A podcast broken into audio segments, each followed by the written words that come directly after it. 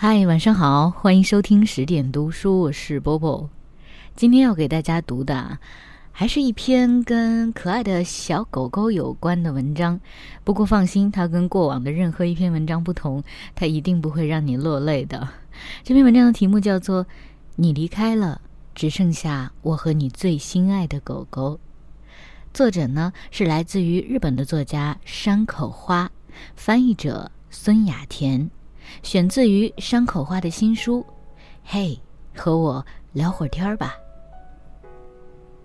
我是一名软件工程师，每天回家都很晚，就连节假日也基本都在工作，偶尔在家也只是蒙头大睡，从来不关心妻子的想法，也没时间和她说话。最近几年。我甚至没有和妻子一起外出的印象。抱歉啊，工作太忙了。这已经成了我的口头禅。刚结婚的时候，妻子曾非常挂念我的健康状况。日子一久，她渐渐就不再关心了。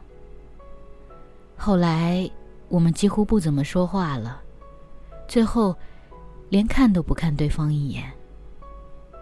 夫妻关系走到这个地步，也和我们没有孩子有关。日日独守空房的妻子，有一天忽然开始养狗，养的是一条叫约翰的腊肠犬。约翰总是跟在妻子身边，跟他十分要好，也总是耐心的听他说话。不过，约翰对我这个总不在家的男主人十分冷淡。有时候我叫约翰，他连头也不回。再这样下去，我们的婚姻迟早要破裂啊！虽然内心深处已经隐隐感觉到了危险的信号，我仍然以工作为借口逃避现实。事到如今，就算别人说我自作自受，我也无话可说。妻子离家出走了。那是七月中旬的一天，天气十分炎热。我下班回家，发现屋里一片漆黑。打开灯一看，客厅收拾的一尘不染，妻子的行李都不见了。到底还是走了。我无力的坐在客厅的沙发上，虽然心里有预感。可妻子的出走对我的打击依然很大。我无意间瞥了一眼桌上的日历，发现今天的日期被标了出来，写着“搬家 ”。哈，我竟然连这个都没注意到。越想越觉得自己蠢，不由得苦笑起来。那是自虐的笑声。啊，好累，什么也不愿意想了。我喝了点酒，那天就在沙发上睡着了。第二天早上起来，毫无意外的，我成了孤家寡人，得去上班了。如此一想，我站起身，工作起来就什么都不想了。忙碌就意味着丢掉自己的心，丢就丢了吧，反正自己的心早已是一片虚空。我看了看自己身上皱巴巴的西装和满是皱褶的裤子，心想至少得换一件干净的衬衫，于是走进卧室。下一刻，我便惊呆了。妻子的床边放着一个狗笼子，里面是约翰。妻子把一切都带走了，单单留下了约翰。他明明那么疼爱约翰，为什么这样做？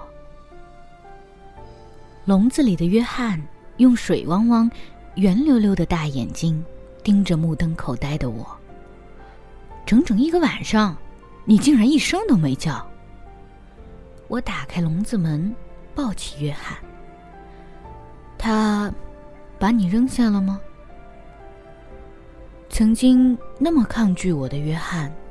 竟然没有反抗，十分顺从的任我抱着。不过，他的身体仍然微微颤抖，一双大眼睛时不时的瞟向我。嗯，我仔细一看，笼子上有一封信，打开一看，上面写着：“约翰，就拜托你了。”这个女人啊，我一筹莫展。从这天起，我和约翰的二人生活拉开了序幕。你们两个一起生活吧。妻子突然扔给我这样一句话就走了。毕竟我和约翰完全不了解对方，一开始每天都是磕磕绊绊、别别扭扭。约翰每天都趴在门口，眼巴巴地望着大门，看样子是一门心思的等妻子回来。我伸手要摸摸他，他十分灵巧的后退几步，避开我的手。喂他食吃，他也没有要吃的意思。我换了好几种狗粮，可他就是不肯吃。眼看着约翰越来越没精神，我只好给妻子发短信。约翰不接受我，他一直在等你回来。没有回复。后来我又发了几封邮件，仍旧没有回信。我把约翰抱在怀里，说道：“喂，看来我们只能靠自己了。放弃吧，一切要向前看。”我心里祈祷着约翰能听懂我的话。可这何尝不是说给自己听的？约翰是只非常乖的小狗，从来不叫，因为他不肯吃饭，原本就很娇小的身体变得越发瘦小。即使在上班时间，我也放心不下约翰。上班途中，我的目光会很自然地移向带着狗散步的人，一旦发现有人牵的狗也是腊肠犬。眼睛就移不开了。我头一次发现遛狗的人竟然这么多。不管主人还是狗狗，他们看上去都是那么幸福。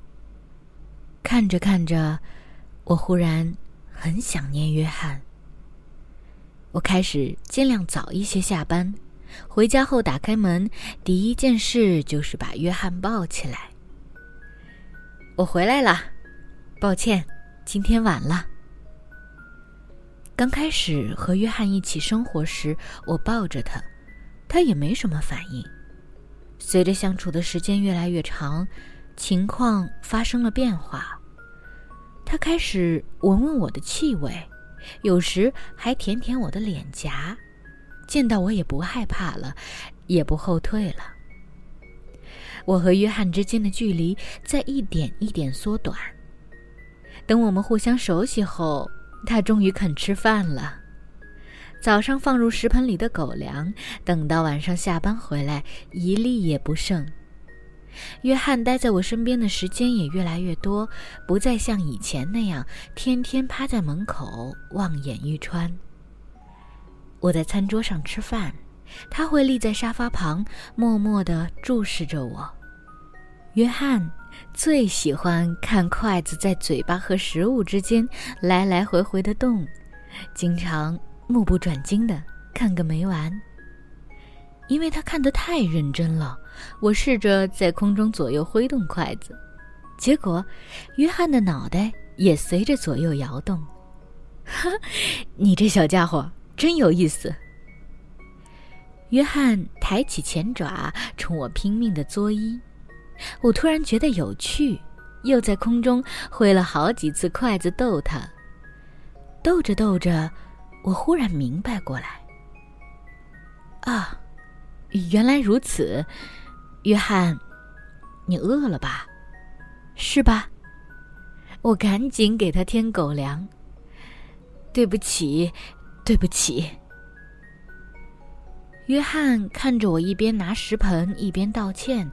那双眼睛似乎在说：“早就知道你很迟钝了。”没过多久，约翰开始每天在门口迎接我回家。